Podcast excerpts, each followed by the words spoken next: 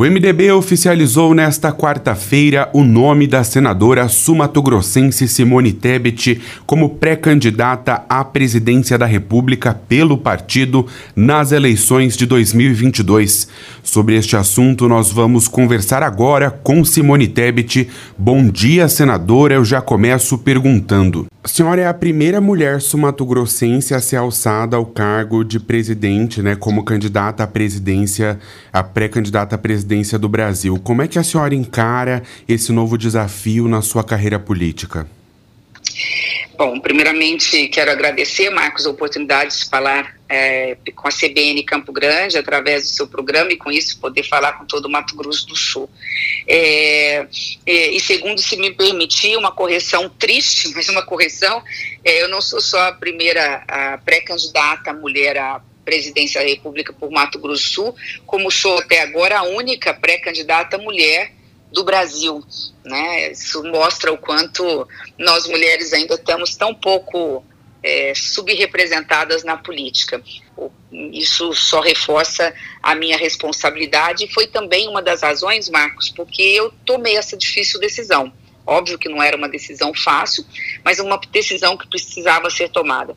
Precisava ser tomada porque, nesse momento de tanta crise, tanta dor, tanta desigualdade social, tanta fome, como não ter a voz de uma mãe, de uma mulher falando no Brasil, pelo Brasil e pelas mulheres brasileiras? Né? O que a mulher hoje pensa da política, o que a mulher hoje quer da sociedade, da política, quais são os problemas, quais são os gargalos, o que dói mais, o que impacta mais na vida da mulher, o, se é o, o problema do desemprego, o problema da falta de, de creches, o problema da, da, da, educação de péssima qualidade no ensino público. Então, esse foi, essa foi uma das razões. Na, a segunda é, razão importante é, é porque acredito piamente que é preciso construir, reconstruir a política brasileira essa pandemia sanitária não só matou as pessoas de forma prematura, mas ela trouxe como um legado uma desigualdade social que eu nunca tinha visto. A última vez que eu lembro disso eu era muito pequena. Eu nunca vi tanta fome. As pessoas estão desmaiando nos postos de saúde não é porque estão doentes, é porque estão com barriga vazia. Então, diante de tudo isso, a gente tem que fazer uma opção. E eu aprendi com meu pai que missão a gente não escolhe, a gente cumpre é, sob pena de não, de, é, de não valer estar na vida pública. A gente não faz só aquilo que a gente quer, mas aquilo que a gente precisa fazer. Então, acho que eu tenho um papel muito importante nesse processo eleitoral para as mulheres, para Mato Grosso do Sul, porque afinal Mato Grosso do Sul representa um centro-oeste do agronegócio, da agricultura, da pecuária, um, um, um estado que precisa trazer indústrias da, da agricultura e da pecuária, que a gente chama da agroindústria, para gerar mais emprego e renda para a nossa população. E essa voz muitas vezes não é ouvida. Normalmente os candidatos a presidentes da República são do eixo São Paulo, Rio, Minas, que são colégios eleitorais maiores. A senhora falou da questão da fome, da questão da desigualdade, e aí eu faço uma pergunta. O MDB, a história do MDB, ela se confunde muitas vezes com a história do Estado Democrático de Direito, né? Por ser um dos partidos que ajudou a construir a nossa democracia. É, muitos órgãos internacionais têm apontado que a democracia no Brasil sofreu grandes ataques durante este governo que nós estamos vivendo. É, seria o Estado Democrático de Direito a defesa dele, também um dos pilares da sua pré-candidatura à presidência da República? Ela é a condição primeira, né? Essa, essa é, é, a função de qualquer democrata. E as pessoas às vezes não entendem, falam, mas o que, que é democracia? Quem está com um prato vazio vai falar o que, que é democracia. Democracia é isso. Democracia é encher o prato de comida. Democracia é garantir emprego. Porque democracia significa, antes, te dar liberdade para dizer eu estou com fome. A democracia te garante dizer o que você pensa, óbvio, dentro dos limites da lei, seja na rede social, dentro dos limites da lei, seja na rua. Permite você abordar um prefeito ou uma prefeita e dizer o seguinte: olha, eu acabei de ser despejado, eu não tenho uma casa para morar e eu preciso que o dinheiro dos impostos que eu pago seja utilizado de forma correta, não possam ser desviados na corrupção, porque eu preciso de uma casa para morar. Então, as pessoas às vezes falam assim: ah, fica falando tanto em democracia, porque democracia é tudo. Não há nada fora da democracia, a não ser um governo autoritário que faz o que quer, que manda prender quem quiser, e quem estiver fal falando alguma coisa vai preso ou desaparece, onde você não tem a liberdade de ir e vir, onde determinada hora da noite você pode dar toque de recolher e dizer para a pessoa que quem estiver na rua a partir das 11 horas da noite vai ser preso. Então, veja, a democracia é a condição para que a gente possa falar de diminuição da desigualdade social, de geração de emprego, de serviços públicos de qualidade, de uma educação que permita que o aluno da escola pública, lá das Moreninhas, do Aerorancho, né, ou mesmo do interior, a gente está falando de Campo Grande, mas está falando com, com todo o Estado, aquele aluno da escola pública, a mãe pode dizer o seguinte: meu filho está numa escola pública, mas ela tem qualidade, tem computador, tem internet rápida tem bons professores porque são valorizados. Eu sei que ele vai competir com o filho do rico em pé, em pé de igualdade, e lá na frente ele vai poder ser um cidadão com bem remunerado, porque ele vai conseguir aquela vaga de emprego, emprego que ele conquistou por mérito. Então, é, é isso que significa democracia. É o guarda-chuva através do qual nós podemos fazer política para o Brasil. Então, sem dúvida nenhuma, é, democracia garante justiça social. E essa sempre foi a bandeira do MDB. Senadora, nós temos um cenário político muito polarizado, né? As pessoas chamam de terceira via é, a, a, sua candidatura como uma das principais da terceira via. É, quais são as, as, suas propostas? O que, que, a senhora pretende fazer? É, o que, que é preciso fazer para diminuir a polarização política dentro do Brasil, que hoje chega até, até, até a ceifar vidas, né? As pessoas é, desaprenderam a conviver com a diferença, com a diferença dos pensamentos políticos. Como é é que a senhora enxerga esse cenário para 2022? Primeiro, você foi feliz, é fugir desses extremos. Os extremos estão dividindo a sociedade brasileira, lamentavelmente, e não estão levando a lugar nenhum. Aliás, estão levando, estão levando ao fundo do poço.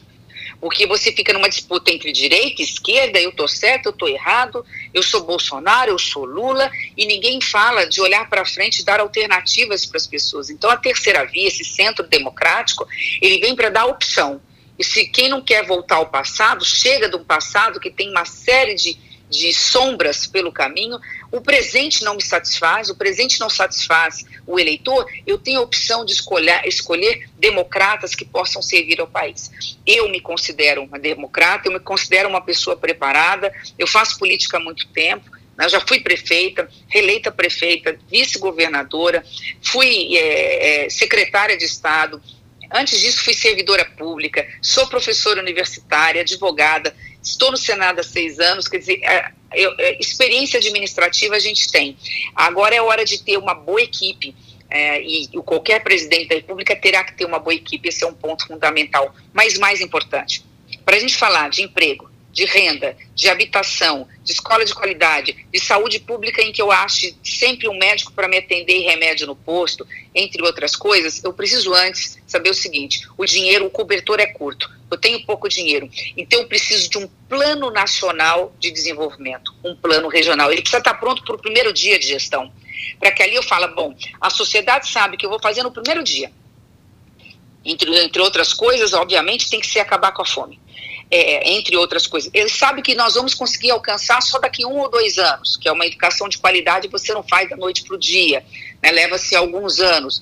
Eu vou conseguir em um ano ter tantas casas populares construídas. Esse plano é o mínimo que você pode oferecer para um eleitor, para que o eleitor possa dizer o seguinte: eu vou votar em A, vou votar em B, eu vou votar em C. Senadora, uh muito comentário político de que a senhora pode coligar e pode ser vice é, junto com outro candidato. Existe essa possibilidade ou é muito cedo para a gente falar sobre isso?